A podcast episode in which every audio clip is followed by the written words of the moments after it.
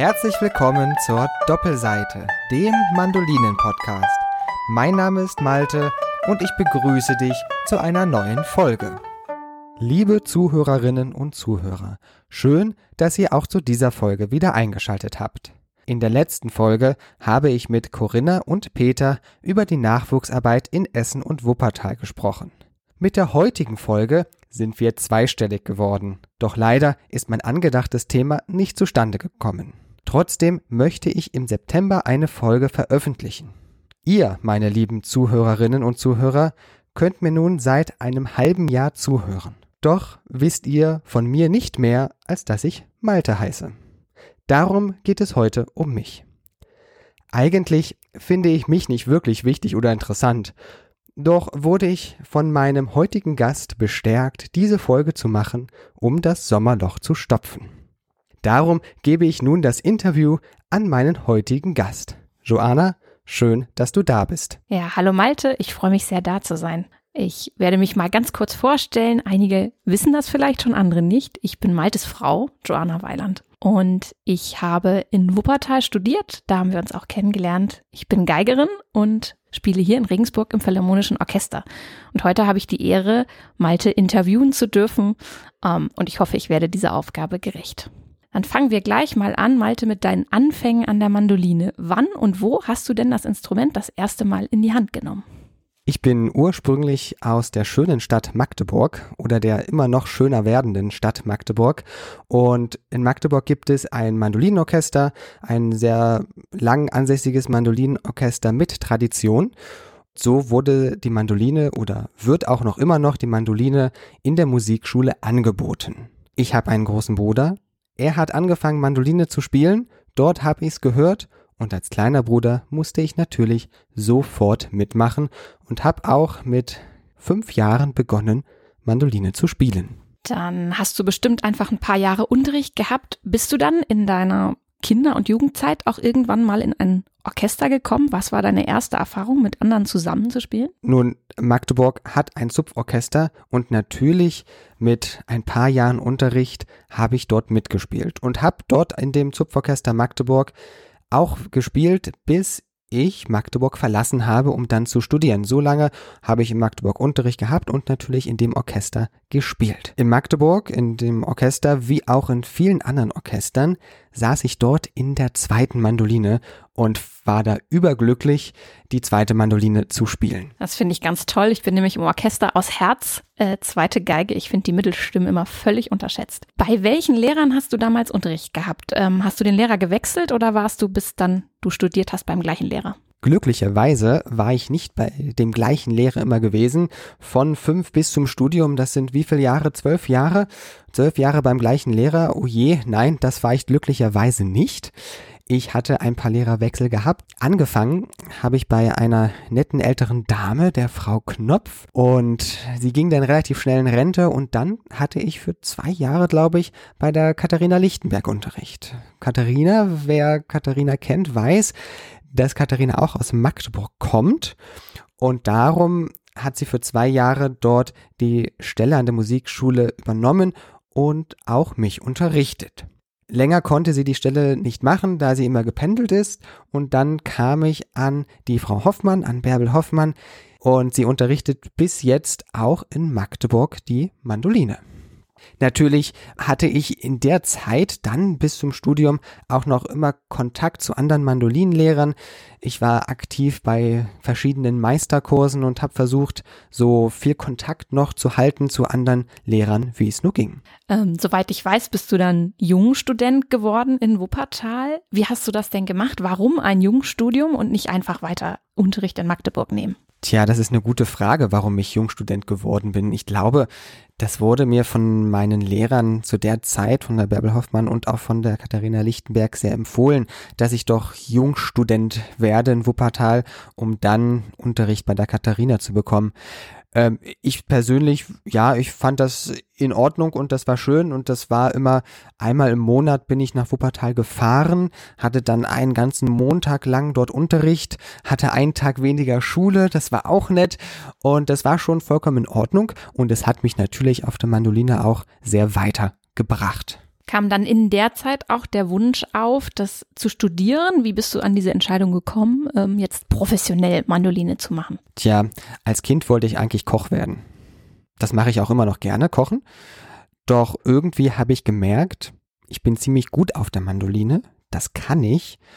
Und dann habe ich gar nicht mehr viel darüber nachgedacht und mir gesagt, na gut, wenn ich das kann, dann, dann studiere ich das, dann mache ich das ohne wirklich darüber nachzudenken, was man eigentlich dann als Mandolinist danach tut. Und dann war natürlich Jungstudent sein eine gute Möglichkeit, dorthin schon Kontakt zu haben. Bin immer am einem Sonntagnachmittag hingefahren und hatte am Montag dann als Jungstudent Unterricht und habe dann von Sonntag zu Montag bei einem anderen Studenten immer übernachtet. Das war schon immer besonders und aufregend und auch total schön, einfach so ein ganz anderes Leben was mir später dann auch vorblüht, hineinzuschauen. Und deine Familie ist jetzt ja keine Berufsmusikerfamilie. Wie waren denn so die Reaktionen, als du gesagt hast, Leute, ich studiere Mandoline? War da die Begeisterung groß oder war da auch ein bisschen Skepsis, was man denn also mit so einem Studium hinterher beruflich anfängt? Ich glaube, ich habe mit meiner Familie Glück gehabt. Sie sind keine Berufsmusiker, sie haben wenig mit Musik am Hut doch wurde ich immer unterstützt und werde auch immer noch unterstützt. Meine Mama freut sich immer, wenn ich spiele, freut sich, dass ich Musik und Mandoline studiert habe, hört mir sehr gerne zu und ich finde, da hatte ich immer die Unterstützung, die ich brauchte. Mir wurde immer gesagt, ich soll das machen, was ich doch machen möchte. Das finde ich immer ganz beeindruckend, wenn Leute aus Nicht-Musikerfamilien den Weg ins Studium finden, weil das ja doch ein längerer Weg sein kann. Man muss die Aufnahmeprüfung machen. Man geht auch ein ziemlich großes Risiko ein. Jetzt hast du angefangen, in Wuppertal voll zu studieren. Hast du dann schon so drüber nachgedacht, was du hinterher dann beruflich damit machen willst, unterrichten oder Konzerte geben? Oder bist du einfach erstmal so fröhlich ins Studium reingegangen? Ich bin total blind ins Studium hineingegangen. Ich wusste, ich will Mandoline spielen und das habe ich dann im Studium gemacht. Was danach passiert, hatte ich gar keine Ahnung. Im ersten Jahr oder am Ende des ersten Jahres in meinem Studium merkte ich so langsam, hm, was mache ich denn eigentlich damit? Da blühte es mir so langsam auf. Und da habe ich dann auch gemerkt, was für ein Studium ich eigentlich gewählt hatte. Denn ich hatte das ganz künstlerische Studium gewählt, wo ich eigentlich den ganzen Tag bloß mein Instrument spiele mal hier und da ein kleines Seminar habe, aber nicht mehr lerne, als wirklich Mandoline zu spielen. Und da habe ich gemerkt, naja, hm, kann ich damit eigentlich Geld verdienen? Hab mich ein bisschen umgeschaut und habe dann im zweiten Jahr auch sofort angefangen, EMP zu studieren, elementare Musikpädagogik. Denn da habe ich schon gedacht, na gut, wenn ich an Musikschulen unterrichten will, dann lohnt es sich dort auch Früherziehung unterrichten zu können, um, ins, um in die Musikschulen hineinzukommen, um überhaupt irgendwie Geld verdienen zu können. Und fandest du in deiner Zeit in Wuppertal, dass in den Studien und Semesterplänen genug so auf die Professionalisierung eingegangen wird? Hattest du eine Vorlesung, äh, wo das thematisiert wurde? Oder ist das sozusagen den Studenten selber überlassen gewesen, sich da zu informieren, was dann nach dem Studium kommt? Nun, was nach dem Studium kommt, nach einem Musikstudium, ist, glaube ich, sehr individuell. Jeder geht dort einen eigenen Weg. Es gibt dort wenige Wege, die alle beschreiten können. Natürlich ist ein Standardweg in die Musikschule ein anderer Standardweg in ein Orchester zu gehen. Doch ist dieser Weg nicht für alle offen und nicht möglich oder nicht jeder will das machen. Sodass natürlich das, was man nach dem Studium mit der Musik macht, ganz frei und ganz offen. Und da muss man sich eigentlich selbst erfinden und seinen eigenen Platz suchen. Du hast dann während des Studiums schon angefangen, Geld zu verdienen und zu arbeiten. Was waren deine ersten Berufserfahrungen? Wo bist du da gelandet? Ja, das war die Bergische Musikschule Wuppertal. Dort habe ich angefangen zu unterrichten und ich habe leider nicht angefangen, Mandoline dort zu unterrichten. Nein, ich bin sofort nach einem Jahr im Früherziehungsstudium Studium, im Studium der EMP habe ich dort angefangen, Früherziehungsgruppen zu unterrichten und auch eine noch kleinere Gruppe, noch eine Eltern-Kind-Gruppe, ähm, also wo die Kleinkinder mit dem Elternteil kommen. Und das waren meine ersten Erfahrungen. Die liefen teilweise gut, teilweise eher nicht so gut. Wie das halt so ist, wenn man noch ganz frisch in eine Gruppe geschmissen wird, kann das auch ganz schnell mal schief gehen Und natürlich ging es auch bei mir öfters mal schief, doch irgendwie habe ich mich dann durchgewurstelt.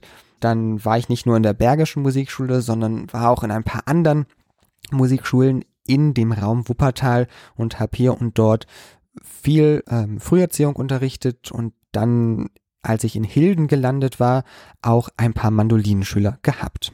Du hast dann auch irgendwann angefangen, ein Zupforchester zu leiten, das Zupforchester Dortmund. Das ist ja was ganz anderes, vor einem Orchester zu stehen, als drin mitzuspielen. Erzähl doch mal, wie das für dich war. Hast du dann einen ganz anderen Blick dann nochmal aufs Instrument gekriegt dadurch? Gut, dass du mich daran erinnerst. Natürlich, ich habe das Dortmunder Mandolinen- und Gitarrenorchester dirigiert für anderthalb, zwei Jahre. Das war echt eine tolle Zeit. Das hat mir auch wirklich sehr viel Spaß gemacht. Es ist eine ganz andere Arbeit zwischen dem Dirigenten, was der Dirigent tut vorne und was man als Spieler tut im Orchester. Doch hat mir das Dirigieren genauso viel Spaß gemacht und hat mir genauso ein Gemeinschaftsgefühl gegeben wie das selber Spielen im Orchester. Allerdings, was ich gemerkt habe, das fand ich ganz interessant, die Stücke, die ich dirigiert habe, nur weil ich sie dirigiere und die Noten die ganze Zeit lese, konnte ich sie echt nicht spielen. Ich musste sie tatsächlich üben. Ich habe gemerkt, es war für mich ein ganz anderer Blick als Dirigent auf die Noten als als Spieler. Dann bist du 2018 nach Regensburg gezogen. Da muss ich der werten Zuhörerschaft leider sagen, dass ich äh, verantwortlich dafür zeichne, denn ich habe hier meine Stelle im Orchester bekommen und Malte ist mir hinterhergezogen. Also falls sich jemand gefragt hat, warum Regensburg, das ist der Grund. Wie waren deine Anfänge hier in Regensburg? Hier gibt es ja an der Musikschule keine Mandolinenstelle oder es gab keine Mandolinenstelle. Ja, als ich nach Regensburg kam, war das hier eine mandolinenfreie Zone, könnte man das nennen. Es war sehr schade, dass ich aus NRW weg bin, vor allen Dingen aus der ganzen Mandolinenszene, die es dort gibt und Zupfmusikszene und auch das Zupforchester und die Stelle in Hilden, die ich da aufgegeben habe. Das war schon schade, dass ich dort weg bin. Doch hatte ich natürlich jetzt die Möglichkeit, in einer Stadt mich neu aufzubauen und das so von, von Grunde an aufzubauen, wie ich das möchte. So habe ich mich dann in Regensburg an der Sing- und Musikschule beworben. Ich habe eine Initiativbewerbung geschrieben, in der so ganz grob stand, ich bin Malte, ich unterrichte Früherziehung, Mandoline und Gitarre. Und bei dem Wort, ah, er unterrichtet Früherziehung, wurden die Ohren ganz groß, denn da wurde gerade jemand gesucht und somit durfte ich dann in Regensburg anfangen, musikalische Früherziehung unterrichten und dass ich nebenbei Mandoline unterrichtet habe, war auch nicht schlimm. Du bist dann auch Teil der bayerischen Zupfertszene ziemlich schnell geworden. Nächste Woche geht's wieder los als Dozent. Erzähl doch mal, wo du da hinfährst und was du da machst. Ja, nächste Woche probt das Bayerische Landesjugendzupforchester. Und das war auch der erste Ort vom BDZ, wo ich mich eingefunden habe. Dort habe ich als erstes eine kleine Stelle bekommen als Dozent vom Bayerischen Landesjugendzupforchester. Das macht mir auch sehr viel Spaß und da freue ich mich auch, dass ich da als Dozent sein darf. Natürlich, den bayerischen BDZ kannte ich noch gar nicht als jemand, der aus NRW kommt. Ich weiß nicht, warum dort wenig Kontakt war, aber natürlich anderes Bundesland und die lokalen Begebenheiten sind halt tatsächlich anders und ich glaube, die verschiedenen BDZs sind auch gar nicht so sehr verbunden, die verschiedenen Landesverbände. Nun, wie dem auch sei, ich habe angefangen und wurde gut aufgenommen. Das hat mich sehr gefreut. Es ist sehr angenehm, hier in Bayern im BDZ zu arbeiten. Jetzt ist es auch so weit, dass ich auch im Landesorchester, in einem Erwachsenenorchester als Dozent mit dabei sein darf und auch bei einem Kurs darf ich als Dozent sein. Äh, nebenbei bist du jetzt auch schon dreimal, glaube ich, bei uns hier im Philharmonischen Orchester Regensburg äh, bei Produktionen eingesetzt worden in der Oper. Wie ist das so für dich im Profiorchester als Mandolinengast sozusagen zu sein? Ist das so, wie du das erwartet hast? Wie probt so ein Orchester im Verhältnis jetzt zu den Zupforchestern, die du gewohnt bist? Ein Laienorchester ist natürlich was ganz anderes als ein Profiorchester. Das kann man nicht wirklich vergleichen. Also bei allen Zupforchestern, die eigentlich Laienorchester sind, ist es ja so, dass jeder mitgenommen wird und dass man versucht, dass wirklich alle ihre Stimmen können, dass man gemeinsam übt und dass man dort gemeinsam das Ziel erreicht. Beim Profiorchester werden da viel mehr Dinge einfach vorausgesetzt. Du musst deine Stimme können und du musst eigentlich auch wissen, wann du spielst.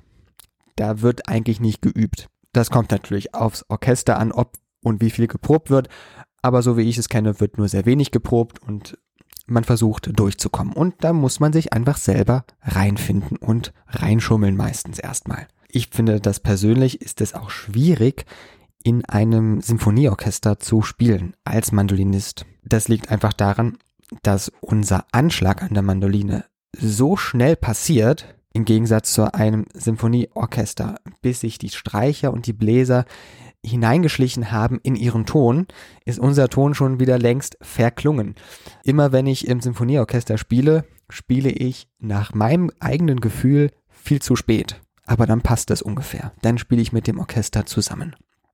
Und da ist es natürlich toll, dass ich im Philharmonischen Orchester Regensburg bei Produktionen mit dabei sein kann und auch mit im Orchestergraben sitzen kann ja, das mit der Präzision beim Einsatz, das ist mir früher nie aufgefallen, bis ich dann angefangen habe, mit dir Kammermusik zu machen, dass also Zupfer genau wie Schlagzeuger ganz präzise runterkommen mit ihrer Eins, während wir anderen wie du meintest, so einen kleinen Anlauf brauchen, sagen wir mal so. Geht dir das in der Kammermusik auch so, dass du dann warten musst auf mich oder auf andere Streicher? Nun, Joanna, wir beide spielen ja jetzt schon etwas länger im Duo und ich glaube, wir beide haben uns schon gut aufeinander eingestellt und bei dir habe ich das Gefühl nicht mehr. Aber vielleicht kommst du immer früher wenn wir gemeinsam spielen. Wer weiß. Jedenfalls bei uns beiden habe ich das Gefühl nicht mehr. Wir haben uns, glaube ich, gut eingestellt. Wenn ich mit anderen Streichern zusammen spiele, wird es bestimmt auch wieder so sein, dass ich eher zu spät spielen muss, damit wir gemeinsam spielen. Ja, tatsächlich spiele ich immer ein bisschen früher, als das mein Gefühl wäre mit anderen Streichern. Aber ich finde es total spannend, ähm, mit Zupfern zusammen zu spielen. Das machen wir selten im Studio. Eigentlich sehr schade und ist eine ganz andere Art, Klang zu bilden und gemeinsam zu spielen. Jetzt studierst du seit oh, zwei Jahren ungefähr hier auch noch an der Universität in Regensburg. Was studierst du und warum hast du dich entschieden, mit deinen jetzt nun 31 Lenzen nochmal dich ins Studium zu stürzen? Ich habe nochmal angefangen, Lehramt zu studieren, und zwar Lehramt Grundschule.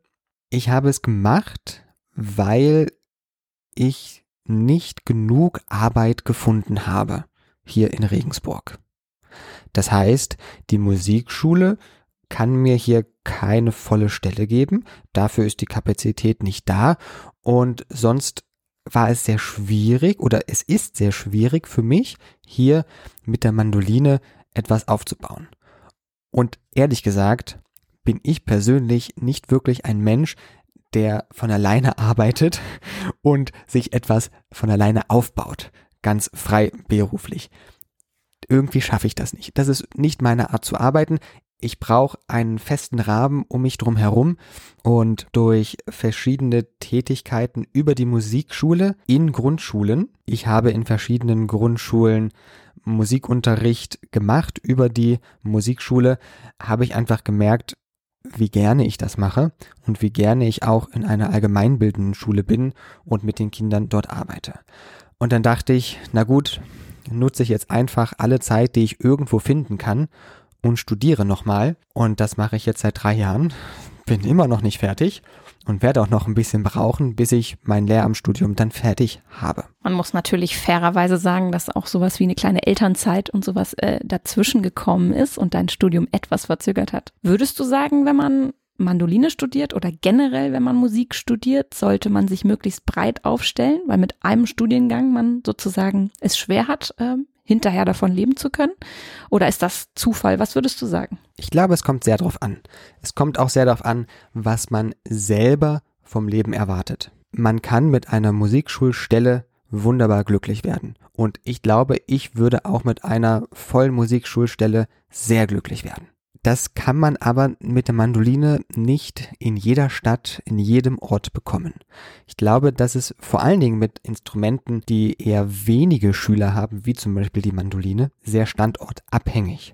Ob es dort schon eine Szene gibt, ob es dort schon einen Schülerstamm gibt, auf dem man aufbauen kann, ob es dort schon eine Bekanntheit gibt von dem Instrument, auf das man aufbauen kann. Und wenn es das nicht gibt, hat man die Möglichkeit, das aufzubauen?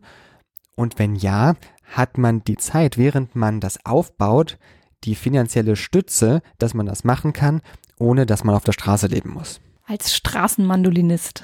Ein Leben mit 2000 Euro netto als Straßenmandolinist. Das wäre doch auch was. Jetzt ist ja im Moment das laufende Jahr der Mandoline. Wie kann Mandoline bekannt werden? Was wird im Moment getan? Was würdest du sagen, müsste man tun, damit Mandoline beliebter und bekannter wird? Jetzt passiert wirklich sehr viel. Und das freut mich wirklich zu sehen, wie viel passiert. Durch meinen Podcast, den ich mache, versuche ich ganz viel mitzubekommen, was in der Mandolinenwelt passiert. Und da sehe ich viel und versuche alles mitzubekommen. Und das ist wirklich einiges, was passiert. Von extra Meisterkursen über, über Angebote in Schulen, wo die Mandoline vorgestellt wird. Es passiert wirklich viel und das freut mich sehr. Und das ist jetzt, glaube ich, ein guter Push das Jahr der Mandoline für die Mandoline, um bekannter zu werden. Natürlich passiert auch sehr viel dort, wo es schon die Mandoline gibt. Aber das ist ja auch in Ordnung, denn dort gibt es ja schon einen Grundstamm an Mandolinisten und darauf kann man dann gut aufbauen. Wenn jetzt unser Sohn irgendwann mal Interesse haben sollte an Mandoline und dann sich vielleicht auch als begabt rausstellt und dann käme er eines Tages zu dir und würde sagen, hey Papa, ich will Mandoline studieren.